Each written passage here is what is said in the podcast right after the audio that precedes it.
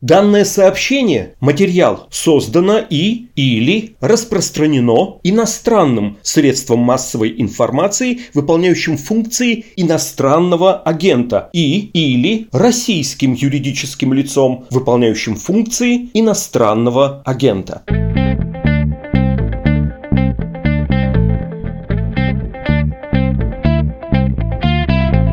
Вы слушаете подкаст «Что случилось?» о новостях, которые долго остаются важными. С вами Владислав Горин, и здесь же Алексей Маслов, востоковед, профессор, доктор исторических наук, директор Института стран Азии и Африки МГУ. Здравствуйте, Алексей Александрович. Здравствуйте. Коротко, о чем хотелось бы поговорить сегодня. Об уйгурах, как о поводе для США и их союзников ввести ограничения против Китая. Ну и о том, как будет развиваться этот большой, в общем, глобальный сюжет, ключевой для международных отношений 21 века США против Китая. Вот какой у нас повод. В 2022 году в Пекине будут зимние Олимпийские игры, и Соединенные Штаты заявили о дипломатическом бойкоте игр, то есть атлеты поедут, чиновники нет, присоединилась Австралия, кабинет министров Великобритании поддержал. В общем, вот этот альянс АУКУЗ в действии, в дипломатическом. Есть призыв также поступить другим странам Евросоюза, и поводом служит нарушение прав человека в Синьцзянь-Уйгурском автономном округе Китая. Давайте попробуем распутать этот клубочек начиная с уйгурской проблемы. Она, в общем, не новая. Как на нее смотрят западные страны? Слово геноцид, я подозреваю, тут прозвучит. И как Китай смотрит на эту проблему? Ну, давайте поймем вообще, в чем реальное противоречие. На мой взгляд, реальное противоречие не вокруг уйгуров и не вокруг Китая и США, а на самом деле противоречие вокруг понимания ценностей, общечеловеческих ценностей, которые для Запада считаются абсолютно универсальными, Китаем они универсальными не считаются, и Китай совсем по-другому воспринимает то, что происходит на Западе, естественно, вообще не принимает никакие обвинения. Зачем все это делается, на мой взгляд? Китай собирается проводить Олимпиаду. Для Китая это исключительно политическое событие. Во вторую э, очередь спортивное событие, но самое главное – это имидж. И эту карту надо отработать абсолютным образом. Особенно сейчас, когда Китай в 2020 году подвергся колоссальной атаке. На самом деле, она была неожиданная для Китая, потому что Китай думал, что все будут восхищаться тем, как Китай быстро и действительно быстро победил пандемию, приобрел какой-то опыт, в том числе международный опыт, готов был им поделиться и ожидал, что Китай станет в центре внимания именно как победитель. Но на самом деле США удалось развернуть все в другую сторону, и Китай внезапно за счет, в общем, довольно умелых действий США оказался стороной в ряде случаев просто не рукопожатной, стороной, которую обвиняют в том, что она распространяет или упустила коронавирус, и тут же были возобновлены целый ряд атак на Китай, связанных как раз с правами человека.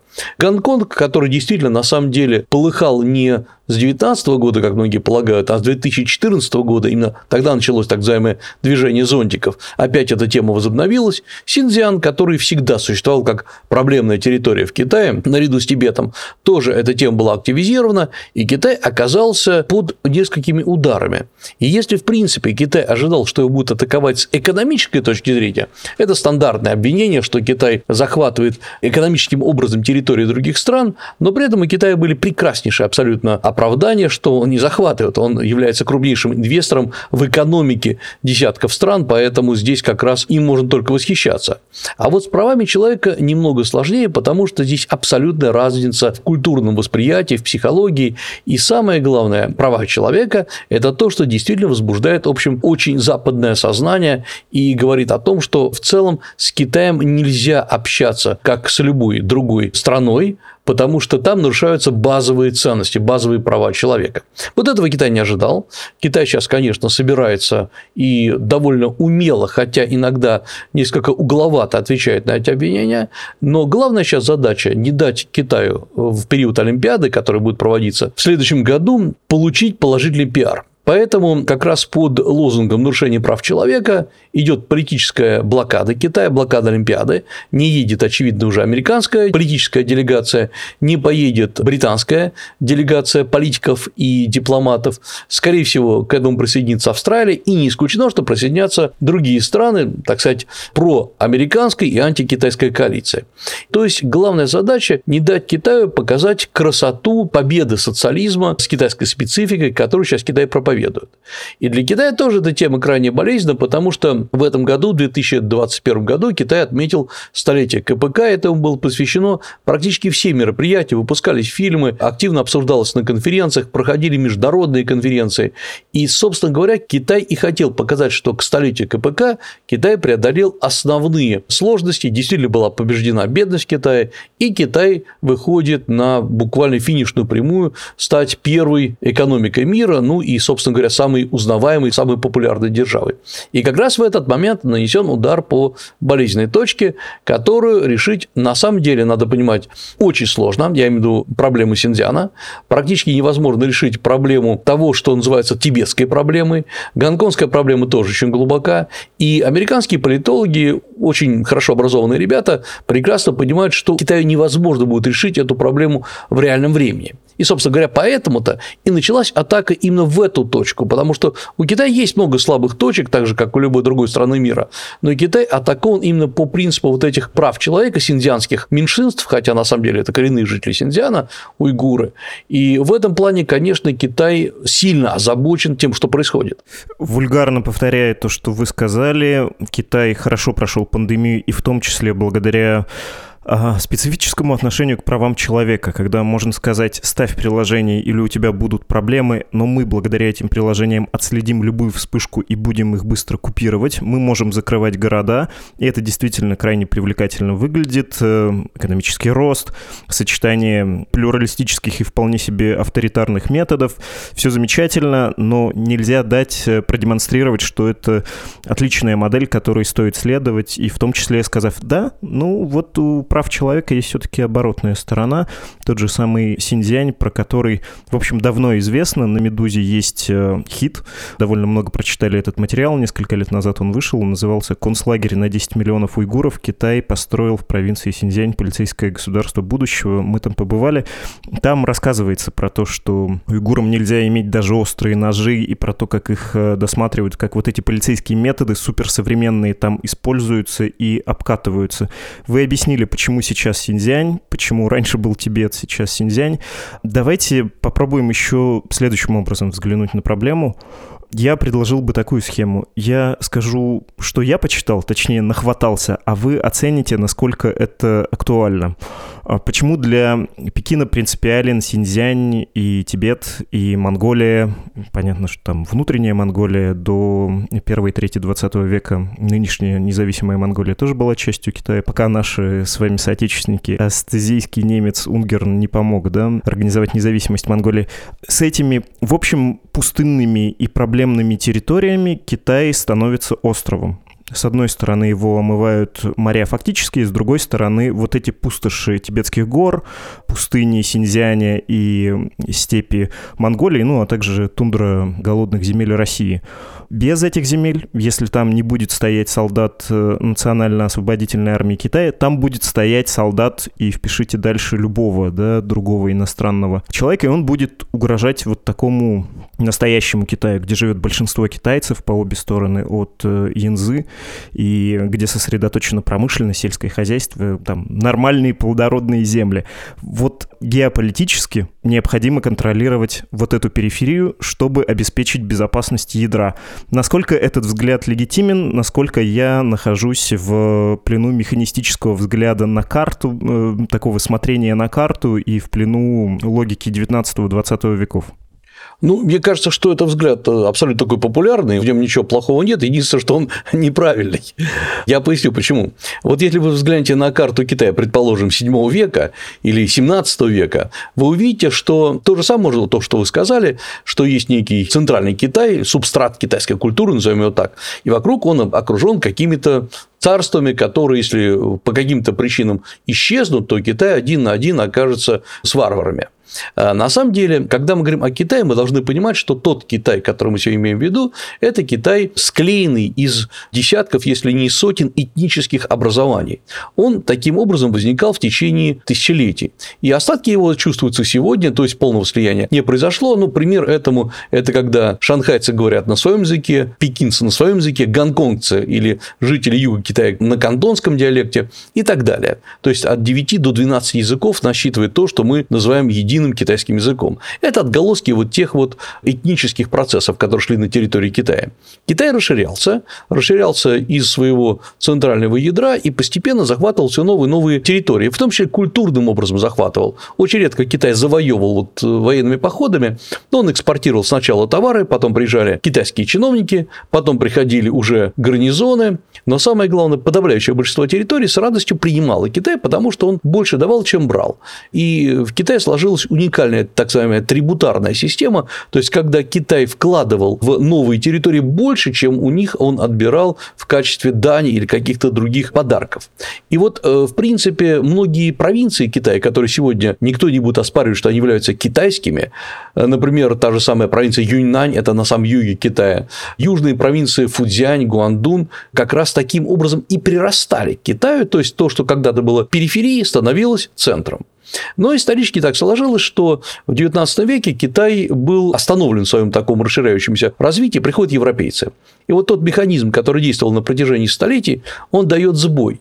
И Китай прекращает расширяться в географическом плане. И многие территории, которые последними были присоединены к этому большому Китаю, в том числе и территория Синьцзяна, то, что называется сегодня Синьцзян-Уйгурским автономным районом, и территория Тибета, на самом деле, который был присоединен к Китаю в XIII веке, они не успели, так сказать, китаизироваться. Например, они сохранили, очевидно, свой язык, свои традиции, в то время как, например, целый ряд народов, которые жили рядом с Китаем, по сути дела, были аккумулированы Китаем, втянуты внутрь китайской традиции. Ну, из известных, наверное, вам это сюну, которые гуны, которые не были вырезаны, они просто оказались внутри Китая. Манжуры, которые в 17 веке захватили Китай и, в общем, правили Китаем, сегодня вы не встретите ни одного живого манжура в чистом виде. У них, может быть, в паспорте написано, что он манжур, но он не говорит на манжурском языке, не пишет на манжурском, и он, по сути дела, осознает себя как часть Большого Китая. Но, повторю, есть народы, которые остались за пределами вот этой вот центральной культурной китайской айкумены, и которые медленно втягиваются и китаизируются. Этот процесс продолжается сегодня. И вот то, что я говорю, вам изложил, это в том числе и некая матрица китайского мышления – Типа, вот, а что плохого в том, что Синьцзян китаизируется? Китай выкладывает, я сейчас вам рассказываю, как бы китайский взгляд на вещи, чтобы понять, что у китайцев, как говорится, есть и своя правда, зачем они так делают. КНР вложил в Синьцзян десятки миллиардов долларов, и из-за этого рост ВВП Синьцзяна быстрее, чем по всему Китаю. Не потому, что там суперпромышленность, а потому, что вложения из центрального бюджета, они дают такой огромный рост. Построила школу, построила современные действительно города, и взамен потребовала что? Лояльность. Потому что, а как же так? Ведь э, вы же подчинены общему китайскому императору, правителю. Это было в древности, и это есть и сейчас. А что вам еще надо? И как раз, э, например, то, что обычно называют концлагерями в Китае, на самом деле чаще всего это школы по переучиванию, где ведется политинформация и говорят, ну мы-то к вам со всей душой, мы же действительно поднимаем район, вы-то зачем так себя ведете? И вот здесь, э, почему я как раз начал с того, что есть абсолютное колоссальное несовпадение в понимании прав человека человека в европейском, западном сознании и в азиатском или в китайском сознании. Конечно, все это с точки зрения западного сознания, то, что происходит в Синьцзяне, вот эти вот огромные фабрики, где там люди по свистку в прямом смысле встают утром, идут на работу, также по свистку прекращают э, работу, идут на перерыв, это все для нас смотрится очень несимпатично, как минимум, и вызывает, ну, как минимум, отторжение. Но при этом, например, Китай считает, что а по-другому нельзя, и как то же самое, возвращаясь к теме, которую вы подняли, это тема, связанная с контролем за счет системы социального рейтинга, социального оценивания. Подавляющее большинство китайцев вам скажут то, о чем, собственно говоря, я лично с ними говорил, слышал, так это здорово, потому что раньше на дверях многих государственных учреждений висели почтовые ящики. Назывались они ящики доверия. Вы могли туда опустить письмо, ну и сообщить, что сосед плохо себя ведет или чиновник берет взятки. Сейчас это сделано все в электронной форме. В общем, ничего не изменилось, просто упростилась процедура. И это прекрасно, говорят китайцы, потому что можно же не только проиграть в этом, ну, то есть, когда на тебя напишут, но можно же выиграть, когда, наоборот, ты наберешь баллы. Например, ты заботишься о старших. Кстати говоря, едешь в так называемые отсталые районы Китая, внутренняя Монголия, Синьцзян, помогаешь там, получаешь, кстати говоря, повышенную зарплату, ну, то есть ты служишь обществу. То есть вот эта система стимулирования, система кнута и пряника, которая берет свое начало еще в древнем китайском легизме, то есть учение, где за каждый поступок надо получать либо плюс, либо минус, она очень глубоко живет в китайском сознании. И вот как раз, если мы смотрим с точки зрения Китая, если, например, негативное восприятие самими китайцами того, что происходит в Синьцзяне. Я сейчас не говорю про политический нарратив, где, конечно, все хвалится, безусловно, а вот на бытовом уровне. На самом деле, подавляющее большинство китайцев, я имею в виду в Пекине, в Шанхае, они иногда возмущены в прямом смысле действиями жителей Синьцзяна и Тибета. Говорят, мы же вас кормим, мы же туда перечисляем деньги. Более того, многие школы в Синьцзяне и многие школы в Тибете посылают так называемые партнерские школы в больших городах, в Пекине, в Шанхае, детей на доучивание. Они учатся за счет муниципальных правительств. И говорят, мы же, опять-таки, к вам со всеми душой. Зачем вы так себя ведете? Вот это как раз, это не политический лозунг, это абсолютно другое восприятие, связанное с другой политической культурой.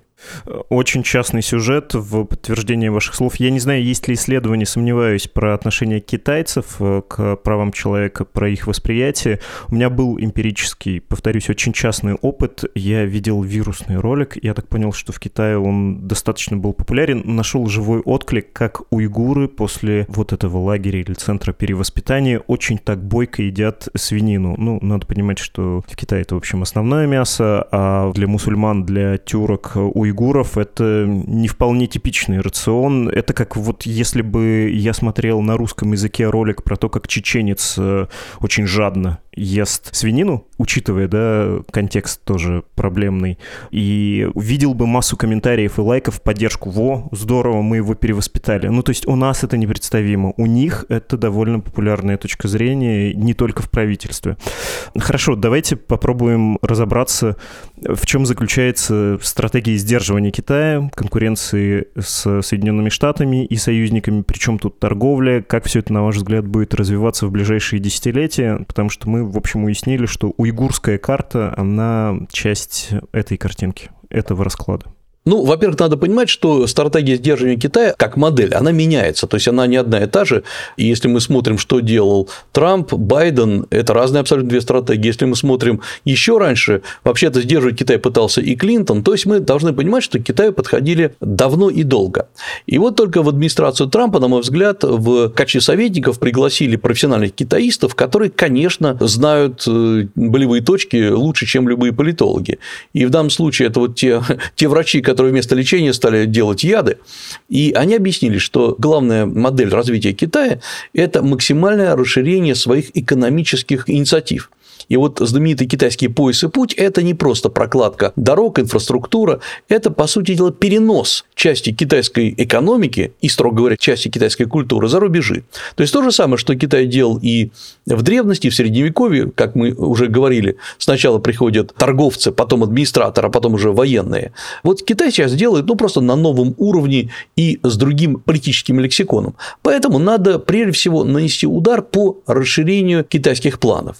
В Китае план был очень простой, технически, правда, сложно осуществимый. То есть сначала Китай в 2013-2014 году начинает разрабатывать программу, по сути дела, перехода с производства массовой продукции, вот то, когда говорили Китай мировая фабрика, на производство высокотехнологичной продукции. То есть главная задача была очень простая. Китай должен прекратить продавать шмотки и дешевую электронику, а продавать высокие товары, высокую продукцию, а всей мелочевкой или вот этим вот низкосортным ширпотребом должны заняться другие страны. Индия, Пакистан, Бангладеш и многие другие, потому что Китай по цене уже не мог с ними конкурировать. И вот для перехода Китая на новую программу нужно было потратить как минимум 5-7 лет. Это было очень важно. И Китай принимает программу «Сделано в Китае 2025». Это программа технологического лидерства, то есть переноса высоких технологий Китая за рубежи. И с этим-то как раз Китай и начал выходить. И в тот момент, когда началась перестройка китайских стратегий, Трамп тогда и наносит свой первый удар, то есть начинает блокировать китайские товары, поднимает заметно таможенные пошлины и тем самым наносит удар не вообще по Китаю в целом, это само собой, а по группе южных китайских производителей, то есть те, которые сидят на юге Китая, провинция Гуандун, Фудзянь, это те, которые в основном-то и производят для западного рынка. Перестроиться очень быстро нельзя, потому что, например, та же самая электроника производится заточенной под американские розетки, под американское напряжение в сети. Более того, никто, собственно говоря, не может э, взять и закупить такой же объем товаров, как США. Но тогда, я имею в виду еще в 18-19 году, Китай это воспринимал чисто как экономический спор. Ну да, его можно обсудить, но далее э, США делают очень важный шаг, и вот он при Байдене становится значительно более грамотно выстроенным, это создание вокруг Китая антикитайской коалиции. Во-первых, отрезать от Китая по кускам части тех стран или даже регионов, на которые Китай очень рассчитывал. Например, нанесен удар по группировке 17 плюс 1, это 17 восточноевропейских стран и один Китай. Например, мы видим, что в прошлом году Литва практически прекратила участие, даже выступила против Китая. Довольно резко выступили страны вообще Прибалтики, Латвия и Эстония, по сути дела, прекратили свое участие в группировке 17 плюс 1. Резко выступила Чехия, Польша, Румыния прекратила строительство китайских атомных электростанций, даже обсуждение строительства атомных электростанций из Китая на своей территории. А Китай рассчитывал именно на вот эти 17 плюс 1 как на свой плацдарм. В очень тяжелой ситуации находится Греция, которая, я напомню, продала свой порт Пирей Китаю и долгое время просто голосовала в этом плане за Китай, за китайские инициативы, и тут, в общем, Греция как член ЕС находится под серьезным давлением. Плюс к этому те страны, которые отключаются от Китая, их пытаются за счет американцев переключить на взаимодействие с Тайванем, что само по себе довольно забавно, потому что формально США считают, что есть один Китай, то есть Тайвань – это часть Китая, но при этом есть особые отношения с Тайванем, как мы знаем, США поддерживают Тайвань и вооружением, и финансами, то есть, в общем, это серьезная стратегия. И не далее, как в следующее воскресенье должны проходить выборы в Гондурасе. Это одна из последних стран, которая признает Тайвань качестве Китая, а не КНР. И страна очень бедная, с населением 10 миллионов человек, но третья по бедности снизу в Латинской Америке. И вот одна из претенденток заявила, что если она победит, будут пересмотрены взаимоотношения с Тайванем в пользу КНР. Но потом сказала, что нет-нет, ее неправильно поняли, потому что, в общем, на самом деле она не будет это делать. Мы видим, что такие же проблемы с Никарагуа, который мечется между признанием либо Тайваня, либо КНР. И как только, например, например, КНР уменьшает важность своих позиций в какой-то стране, как и было в Литве, туда тут же приходит, например, тайваньское представительство. И это тоже, конечно, делается при большой поддержке США. То есть, главная задача США сейчас сделать три, на мой взгляд, шага очень коротко. Во-первых, это изолировать Китай от тех стран, на которые Китай опирался.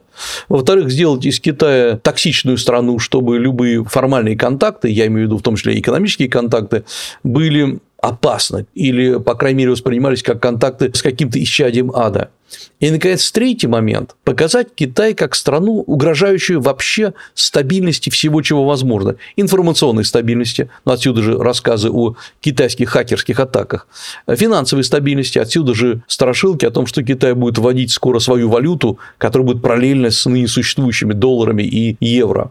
Отсюда же страшилки о том, что Россия и Китай делают настолько мощный военный союз, что, в принципе, он будет атаковать страны НАТО и так далее. То есть, в общем, на самом деле, до конца ни один тезис пока не отработан. Но вместе, конечно, они создают негативный фон вокруг Китая. И, на мой взгляд, Китай крайне негативно к этому относится, но пока что он не нашел аргументации, как отвечать на вот такую яростную атаку. Я вас слушаю и понимаю, насколько мне неприятно прощаться с представлениями, которые уже сформировались, насколько неприятно прощаться с эпохой, которая началась, ну, наверное, при Никсоне, да, и длилась до последнего времени, насколько не хочется входить в логику президента Трампа, который делал все то же самое, что и президент Байден, как вы сказали, просто менее системно, что началась новая эра, и она, ну, немножко похожа на 20 век, когда есть два мира, соперничество двух сверхдержав, потому что я хотел бы жить в мире ТикТока, когда есть э, высокое проникновение разных стран, разных экономик, э, разных инициатив э, по всей планете, когда у нас вы клепаете iPhone, а мы у вас продаем Huawei. И для меня до сих пор это аномалия, что iPhone может собираться или там Volkswagen может продаваться в Китае, а Китай не может чего-то делать в Европе или в США. То есть это не аномалия, это новая реальность, говорите вы, будет, скорее всего, так.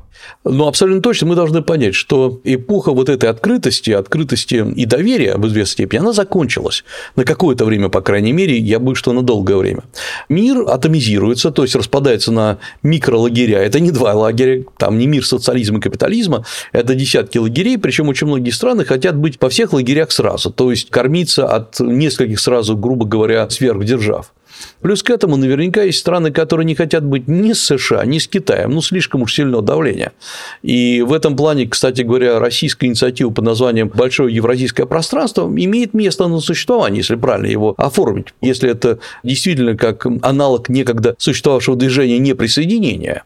Потому что, да, страны не хотят быть, грубо говоря, хвостом ни американской, ни китайской собаки.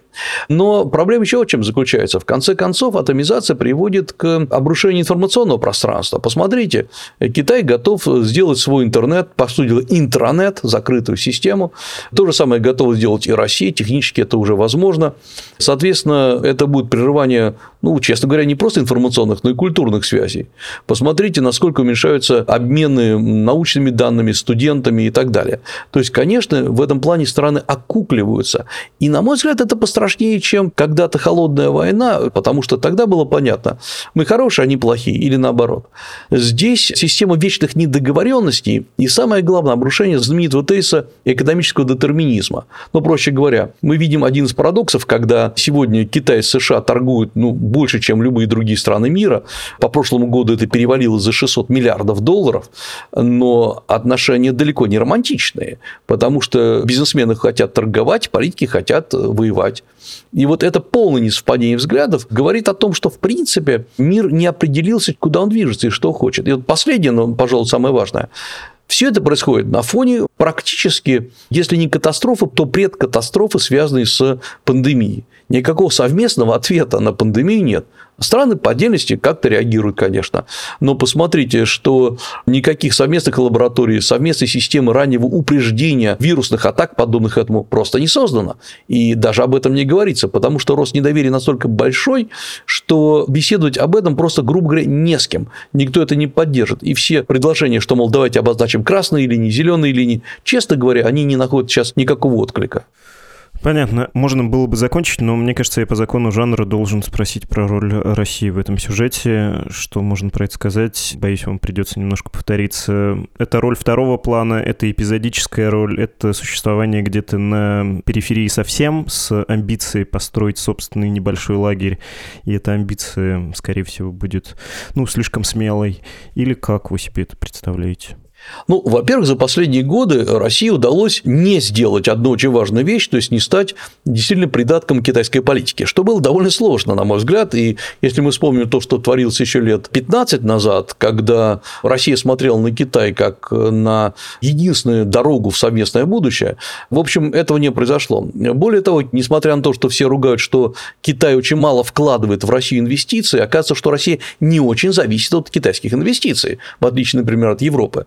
Плюс к этому где-то вот 3-4 года назад родилась еще важная идея все-таки предложить свой глобальный проект. Ну, у США есть свой глобальный проект, у Китая тоже есть пояс и путь. Россия неоднократно к нему подходила, несколько иногда угловато, но вот сначала был ЕАЭС, потом разворот на восток, не до конца завершившийся. Вот сейчас единое евразиатское пространство. Это как идея очень хорошая, посмотрим, как будет продолжаться. То есть Россия, очевидно, показывает, что она не совсем с Китаем, она не совсем с восточными странами, но, правда, и не с незападными странами.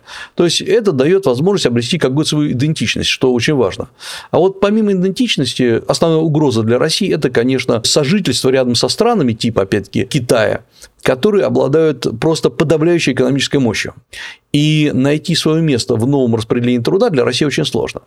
И если сейчас Россия сумеет понять, что Россия заканчивается не до Урала, а за Уралом она тоже продолжается, и там надо развивать и промышленность, и новые технологии, самое главное, использовать инновации типа искусственного интеллекта, да, тогда есть какой-то, Россия может что-то предложить. Иначе, в общем, за счет утраты импульса к развитию, то, что, собственно говоря, сейчас и происходит в России, утраты, строго говоря, доверия к планам руководства, Россия начнет серьезно тормозиться. И ведь самое страшное – это, на мой взгляд, несбывшиеся надежды. Это самое страшное вот это ожидание, которые не состоялись. Почему Китай такой активный? Потому что ожидания китайского народа состоялись. Китайцы на бытовом уровне разбогатели. Нравится это нам или не нравится. В России рывка в этом плане для большинства людей не произошло, по крайней мере, видимого. И вот здесь как раз рывок с точки зрения благосостояния населения, как это не пафосно звучит, это, на мой взгляд, сейчас главный вопрос. Я не думаю, что Россия смирится с положением периферийной страны по одной простой причине. У России есть абсолютно фантомное ощущение имперской сущности, так же, как и у Китая, и у, там у США, кстати говоря. И точно так же Россия является не, не просто империей, но мегаимперией, то есть та империя, которая выходит за рамки страны как таковой. Она мыслит глобальными масштабами, она мыслит глобальными процессами. И это не зависит ни от экономического развития, ни от политического руководства. Это живет очень глубоко там в духе российского развития. Поэтому Россия все время будет пытаться воссоздать вот эту мегаимперию. Иначе она не выживет, потому что она живет рядом с такими же империями, как Китай, США. Да, кстати говоря, и э, многие вообще азиатские страны мыслят себя шире, чем эти сами все страны. Вот главное теперь посмотреть, что Россия предложит миру в плане своих глобальных идей. Так что я как раз думаю, что здесь можно выкрутиться, если не идти на поводу поводу, как говорится, ни в левую, ни в правую сторону. Спасибо огромное, Алексей Александрович. Спасибо вам. Профессор, доктор исторических наук, директор Института стран Азии и Африки МГУ Алексей Маслов был с нами.